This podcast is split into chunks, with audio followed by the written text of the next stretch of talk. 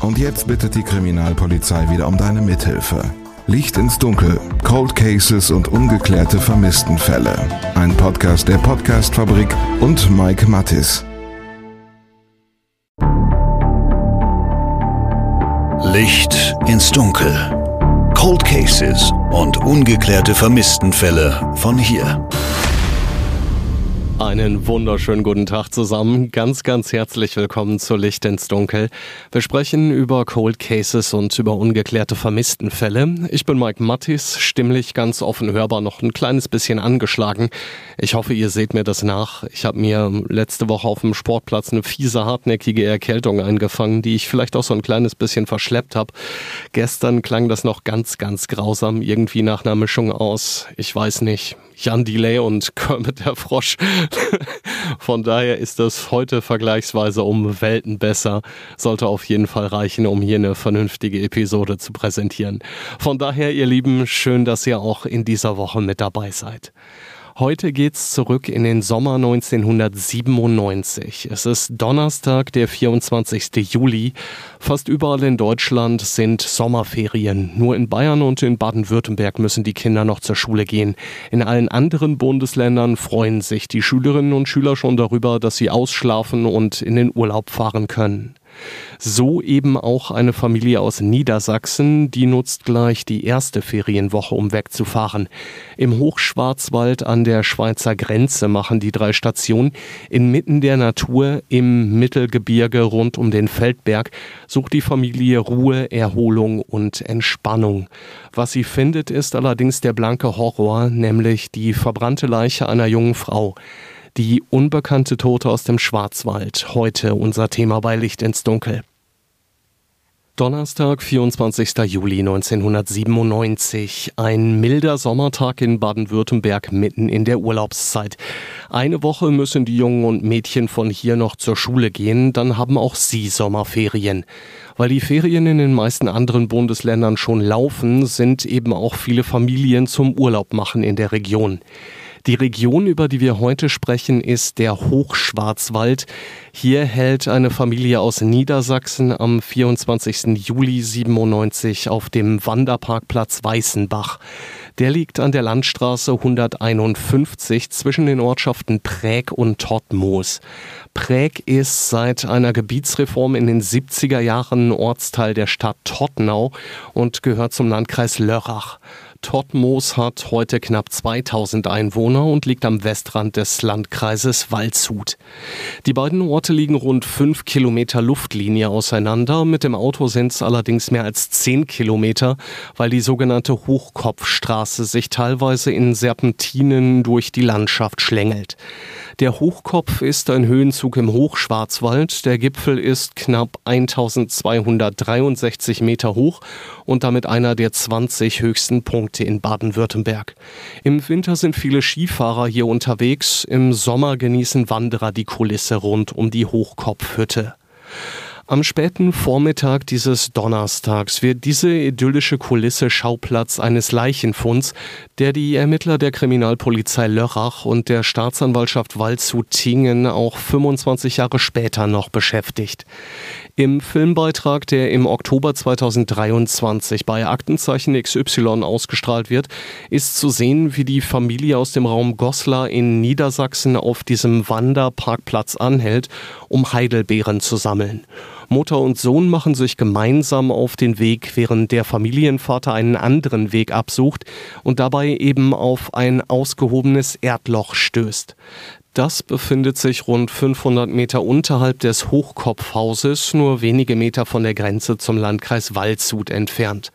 In diesem Erdloch liegt die teils massiv verbrannte Leiche einer jungen Frau. Das Gesicht ist laut Medienberichten von damals bis zur Unkenntlichkeit verbrannt. Ein Phantombild oder eine Phantomzeichnung zur Identifizierung seien daher unmöglich gewesen, heißt es. Die Details zum Leichenfund und zum Erdloch nennt uns Rahel Diaz, Staatsanwältin und Sprecherin der Staatsanwaltschaft Waldshut-Tingen. Am 24.07.1997 fand ein Spaziergänger, der eigentlich dort Heidelbeeren sammeln wollte, eine Frauenleiche in unmittelbarer Nähe zum Parkplatz Weißenbach. Und diese Frauenleiche befand sich in einem Erdloch, Das Erdloch hatte einen Durchmesser von 1,50 Meter mal 1 Meter und war 50 Zentimeter tief. Für alle, die den XY-Film nicht gesehen haben und sich jetzt auch nicht so in der Gegend zwischen den Landkreisen Lörrach und Waldshut auskennen, beschreibt uns Rahel Diers die Gegend rund um den Fundort einfach nochmal ganz ausführlich. Die Leiche hat man ja in der unmittelbaren Nähe dieses Waldparkplatzes äh, an der L151 gefunden. Das heißt, es ist bereits schon mal ein bisschen abgelegene Örtlichkeit, stark bewachsen zu dem Zeitpunkt mit Heidelbeergestrüpp, aber auch äh, Bäumen. Dieses Erdloch befand sich dann auf so einer kleinen Lichtung. Aber zuvor, also vom Waldparkplatz aus, ist es äh, ein herabfallendes Gelände. Die junge Frau, die in dem Erdloch liegt, ist offensichtlich verbrannt worden. Das bestätigt später auch die Obduktion. Die Frauenleiche wurde nach den bisherigen Erkenntnissen der Ermittlungen mit Brandbeschleunigungsmittel übergossen und anschließend angezündet. Wir haben keine gesicherten Erkenntnisse darüber, dass die Frauenleiche bereits tot war, als man sie angezündet hat. Jedoch gehen wir aufgrund der Gesamtumstände tatsächlich derzeit davon aus, dass die Fundörtlichkeit nicht die eigentliche Tatörtlichkeit war. Als die Spurensicherung am Fundort ankommt, stellt sie ziemlich schnell eine Schaufel sicher. Die ist möglicherweise vom Täter oder von den Tätern genutzt worden, um das Loch auszuheben und um die Leiche anschließend darin anzuzünden. In unmittelbarer Nähe wurde tatsächlich eine Schaufel gefunden. Diese Schaufel ist auch grundsätzlich geeignet, diesen Erdaushub zu vollziehen. Also das heißt, es ist durchaus eine denkbare Möglichkeit, dass die unbekannte Täterschaft diese Schaufel zur Aushebung des Erdloches benutzt hat, aber gesicherte Erkenntnisse diesbezüglich haben wir auch nicht. Heißt konkret, DNA-Spuren werden an dieser Schaufel nicht gefunden, aber es gibt einige individuelle Merkmale. Auf dem Schaufelblatt finden die Ermittler Betonrückstände Unten auf dem Stiel ist außerdem ein brauner Farbfleck. Da könnte ein Aufkleber von einer Baustelle oder von einer Firma draufgeklebt haben. Das sagt Kriminalhauptkommissar Matthias Höflin von der Kripo Lörrach, als er im Oktober 2023 im XY-Studio zu Gast ist. Und obwohl auf dieser Schaufel keine DNA-Spuren drauf sind, finden die Ermittler trotzdem den genetischen Fingerabdruck eines Mannes. Der hat höchstwahrscheinlich etwas mit der Tat zu tun, sagt Staatsanwältin Diaz. Tatsächlich befand sich beim Erdaushub, also neben diesem Erdloch, ein Zigarettenstummel der Marke Marlboro. Und an diesem Zigarettenstummel konnte man minimalste DNA-Spuren gewinnen. Das haben wir in der Folge dann nochmal neu veranlasst und haben tatsächlich männliche DNA extrahieren können. Und wir gehen derzeit davon aus, dass dieser Zigarettenstummel in irgendeiner Form Tatbezug hat. Aber auch hier haben wir dieses gewonnene DNA-Material durch die DNA-Banken geschickt Einmal natürlich in Deutschland selbst, aber dann auch im europäischen Ausland und außereuropäischen Ausland. Und auch das führte bisher zu keinem Treffer. Die Obduktion der unbekannten Toten findet in der Rechtsmedizin Freiburg statt. Das ist knapp 30 Kilometer Luftlinie nördlich. Danach können die Forensiker sagen, dass die Frau circa 20 Jahre alt, rund 1,64 groß und schlank war. Sie hatte fast 35 Zentimeter lange braune Haare und kurze, nicht lackierte Fingernägel. Hinweise auf die Todesursache finden die Rechtsmediziner damals allerdings nicht, sagt Staatsanwältin Diaz. Tatsächlich ist es aber so, dass auch die rechtsmedizinische Obduktion, die nach Fund des Leichnams veranlasst worden ist, keine Hinweise auf die Todesursache geben konnte. Das heißt, wir haben am Leichnam selbst keine mechanische Einwirkung entdecken können in Form von Knochenbrüchen oder ähnliches. Und auch ein toxikologisches Gutachten, das kurze Zeit später vorliegt, bringt nicht die erhoffte Klarheit. Die Analyse weist weder Alkohol noch Drogen oder irgendein Gift nach. Warum bei der Obduktion keine Todesursache festgestellt werden kann, erklärt Rahel Diers ebenfalls. Es hat mehrere Gründe. Einmal hat es den Grund, dass dieser Leichnam verbrannt worden ist, also demnach teilweise verbrannt war, was schon einmal vernünftige Obduktion erschwert. Und zum anderen müssen wir die Liegezeit auch berücksichtigen und da natürliche Zersetzungsprozesse. Den Todeszeitraum können die Ermittler relativ sicher eingrenzen. Nach dem Ergebnis der rechtsmedizinischen Obduktion soll der mutmaßliche Todeszeitpunkt zwischen zwei Tage und maximal zwei Wochen liegen. Kurz nach dem Leichenfund gibt es eine minimale Abweichung zu den heutigen Erkenntnissen.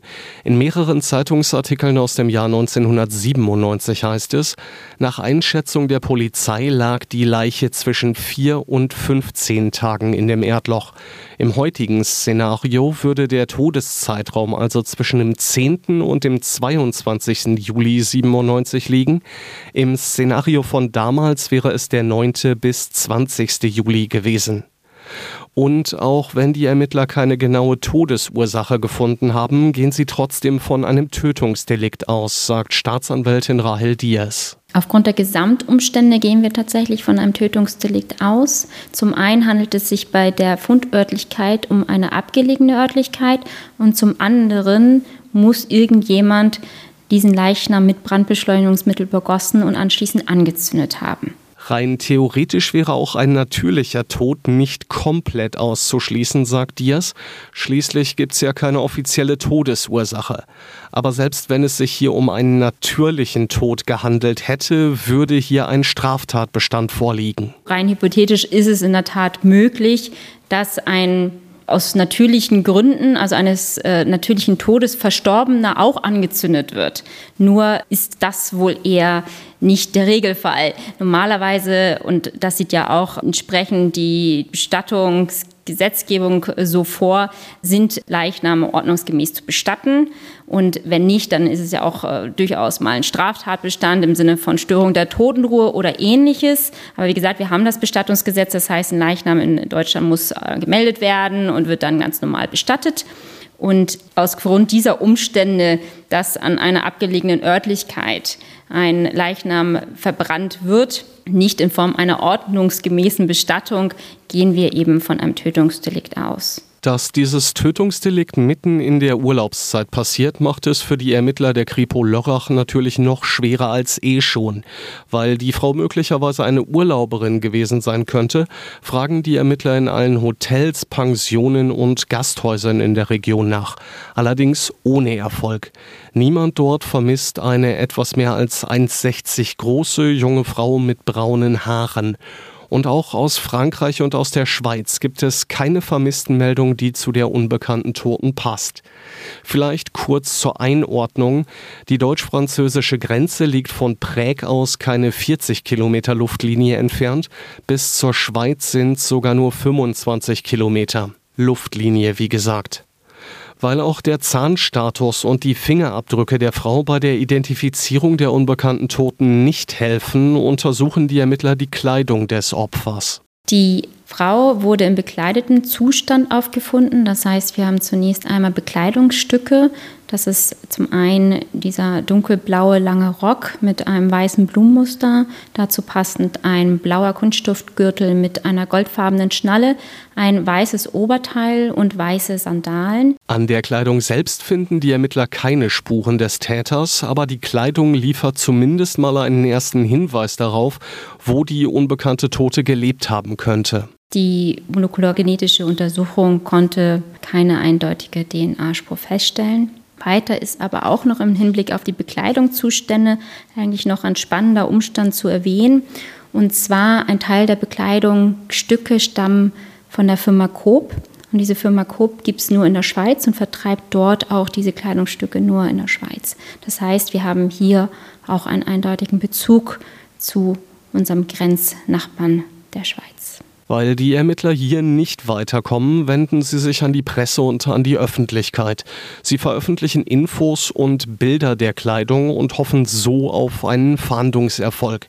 Die Bilder der Kleidung findet ihr natürlich auch auf der offiziellen Fahndungsseite des Bundeskriminalamts und auf der Fahndungsseite von Interpol. Die Veröffentlichung bringt der Polizei damals einige Hinweise, teilweise auch auf konkrete Personen. Einer dieser Fälle bleibt bis heute offen. Dabei geht es laut Aktenzeichen XY um eine 19-jährige Serbin, die im Schwarzwald gelebt haben soll und die von ihren Eltern zurück nach Serbien gebracht worden sein soll. Was danach mit ihr passiert ist, ist bis heute unklar. Fest steht aber, dass es sich nicht um die Tote aus dem Wald handelt. Ihr Zahnarzt vergleicht ihren Zahnstatus mit dem der Toten und schließt danach aus, dass es sich bei der verbrannten Frau um die junge Serbin handelt. Einen weiteren Hinweis bekommen die Ermittler schon kurz nach dem Leichenfund, und zwar vom Betreiber eines Berggasthofs. Dann haben wir noch relativ weit entfernt von der eigentlichen Fundörtlichkeit, genau genommen sechs Kilometer entfernt, in der Nähe einer Gaststätte, noch eine Frauenhandtasche gefunden. Hier hat sich die Besonderheit ergeben, dass an dieser Frauenhandtasche, die weiß war und insoweit optisch passen würde zu dem restlichen Bekleidungszustand des Leichnams, Blutantragung sich befunden hatten. Diese Blutantragung konnten wir aber bis heute der Frau nicht eindeutig zuordnen. Die Handtasche sei bei ihm abgegeben worden, sagt der Gastwirt im XY-Filmbeitrag. Weil sich aber niemand für die Tasche interessiert habe, habe er sie einfach weggeworfen.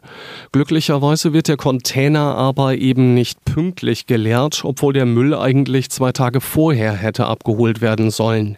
Von daher können die Ermittler die Tasche doch noch sicherstellen und haben damit möglicherweise ein wichtiges Beweisstück mehr.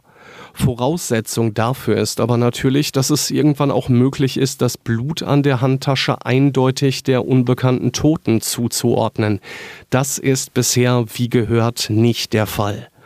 Und auch die Ermittlungen in der Schweiz und in Frankreich haben bis heute nicht den erhofften Durchbruch gebracht, obwohl die Ermittler ihre Maßnahmen im Ausland deutlich ausgeweitet haben. Das bedeutet immer, dass wenn wir eine Tatörtlichkeit oder eine Fundörtlichkeit in der Grenzregion haben, dass wir natürlich unsere Ermittlungen auch ausweiten auf die benachbarten Staaten, hier also Schweiz und Frankreich. Das haben wir auch getan, zum einen in Form der Öffentlichkeitsarbeit. Also wir haben versucht, die Fahndungsmaßnahmen in der Öffentlichkeit, die wir hier in Deutschland hatten, auch auszuweiten in die Schweiz und nach Frankreich. Zusätzlich haben wir natürlich auch das DNA-Material, was wir von dem Leichnam gewonnen haben, durch die Datenbanken in der Schweiz und Frankreich gejagt, in Anführungsstrichen. Das gleiche auch äh, mit den Fingerabdrücken. Dies führte jeweils zu Keimtreffer. Daneben haben wir aber auch noch weiter, also nicht nur begrenzt auf die Grenzregion, sondern tatsächlich auch im europäischen als auch im außereuropäischen Ausland diese DNA-Datenbanken nach einem möglichen Treffer durchsuchen lassen. Hier hatten wir aber auch keinen Erfolg. Trotzdem sind sich die Kripo Lörrach und die Staatsanwaltschaft Waldshut-Tingen sicher, dass die Frau einen Bezug zur Schweiz haben muss, auch wenn es bislang eben keinen DNA-Treffer dort gegeben hat. Wir haben tatsächlich versucht, Wege der Rechtshilfe mit den Schweizer Ermittlungsbehörden dort auch entsprechende Maßnahmen zu fahren. Die Öffentlichkeitsfahndung in der Schweiz, aber auch eben der Abgleich mit der vermissten Datenbank ergab kein Ergebnis. Derzeit haben wir natürlich aber die Ermittlungshypothese, dass unser Opfer in irgendeinem Zusammenhang oder Bezug mit der Schweiz steht. Das heißt, sie könnte zum Beispiel in der Schweiz vorübergehend zumindest auffällig gewesen sein oder der eigentliche Tatort befindet sich in der Schweiz. Ist aber genauso gut möglich, dass der Täter zum Beispiel aus dem Ausland stammt. Das sind alles Ermittlungshypothesen, die wir gerade zu berücksichtigen haben. Ende Juni 2023 bin ich zum Interview bei Rahel Diers in der Staatsanwaltschaft in Waldshut gewesen. Da hatten die Ermittler noch keine Gesichtsweichteilrekonstruktion von der unbekannten Toten. Das ist mittlerweile allerdings der Fall. Die ist also ganz aktuell. Das Bild hat das BKA nachträglich online gestellt, heißt also, auch das findet ihr auf der Internetseite zur Kampagne. Außerdem haben Polizei und Staatsanwaltschaft noch ein paar Fragen an euch. Wir brauchen Hinweise und sind auf der Suche nach Hinweisen, die uns die Identifizierung des Leichnams ermöglichen. Das heißt, wir sind hier auch ganz explizit angewiesen auf die Hilfe der Öffentlichkeit und richten uns somit mit der Frage, ob Ihnen eine Vermisste mit einer ähnlichen Personenbeschreibung aus dem Jahr 1997 bekannt ist, davor oder danach. Ganz konkret wollen wir diesen Zeitraum auch nicht eingrenzen und bitten insoweit auch um eine Kontaktierung der Polizei, falls sie dazu Erkenntnisse haben. Die Identifizierung des Leichnams ist für uns gerade prioritär, da wir im Anschluss dann etwaige neue Ermittlungsansätze im Hinblick auf eine Täterschaft uns erhoffen. Sollte also jemand tatsächlich von euch im Nachhinein noch Hinweise zu diesem Fall haben, dann wäre das hier der Kontakt zu den Ermittlerinnen und Ermittlern. Die Hinweise werden grundsätzlich gesteuert über das Kriminalkommissariat in Lörrach, aber auch ähm, das BKA. Dort auf der Homepage findet man auch entsprechende Verweise, wie Sie uns am besten kontaktieren können. Die Kontaktdaten packe ich euch natürlich wie gewohnt in die Show Notes. Die Belohnung liegt bei insgesamt 5000 Euro. Diese Belohnung ist allerdings zweigeteilt. 2000 Euro hat die Staatsanwaltschaft für Hinweise, die zur Identifizierung der Toten führen, ausgelobt. 3000 Euro sind es für Hinweise, die zur Klärung des Falls führen. Und das soll's für heute gewesen sein. Ein ganz, ganz großes Dankeschön nochmal an Rahel Diers, Staatsanwältin und Sprecherin der Staatsanwaltschaft Waldshut-Tingen. Ich hatte die Interviewanfrage damals noch keine 24 Stunden rausgeschickt. Da hatte ich schon die Zusage für das Interview. Von daher nochmal ganz, ganz herzliches Dankeschön für das Vertrauen in meine Arbeit und für die schnelle Rückmeldung. Und dann schauen wir noch mal kurz auf die nächste Episode von Licht ins Dunkel. Beim nächsten Mal plane ich ein Update für euch. Ich habe es vorhin schon gesagt. In einigen Fällen bin ich teilweise Ende Mai, Anfang Juni bei den zuständigen Ermittlern gewesen und habe mit ihnen über ihren Identify Me-Fall gesprochen. Das ist jetzt teilweise ein Vierteljahr her und teilweise hat unser Interview sogar noch vor der Ausstrahlung bei Aktenzeichen XY stattgefunden. Durch die Sendung sind natürlich überall etliche Hinweise angegangen, manchmal mehr, manchmal weniger. Ich möchte von daher beim nächsten Mal auf den aktuellen Stand in allen Fällen eingehen und habe auch beim BKA mal nach einem ersten Zwischenfazit gefragt. Die entsprechenden Anfragen sind in fast allen Fällen Anfang letzter Woche rausgegangen. Teilweise habe ich da auch schon eine Menge Antworten von den einzelnen Ermittlern gekriegt. Ich hoffe, dass ich bis Mittwoch in zwei Wochen die Antwort aller Ermittlerinnen und Ermittler habe. Ansonsten reiche ich die selbstverständlich im Laufe der Zeit nach, vollkommen klar. Außerdem habe ich beim BKA auch nach Fällen aus dem Ausland gefragt. Über die haben wir ja hier im Rahmen dieser Reihe noch gar nicht gesprochen. Ob es da mittlerweile Hinweise gibt, die nach Deutschland führen, das kann ich euch in zwei Wochen vielleicht auch schon sagen. Schauen wir also, was da an Infos reinkommt. In diesem Sinne, ihr Lieben, bleibt sicher und gesund und wenn ihr mögt, dann hören wir uns in zwei Wochen wieder. Alles, alles Gute euch. Glück auf. Licht ins Dunkel. Cold Cases und ungeklärte Vermisstenfälle von hier. Eine Produktion von Mike Mattis und der Podcast-Fabrik.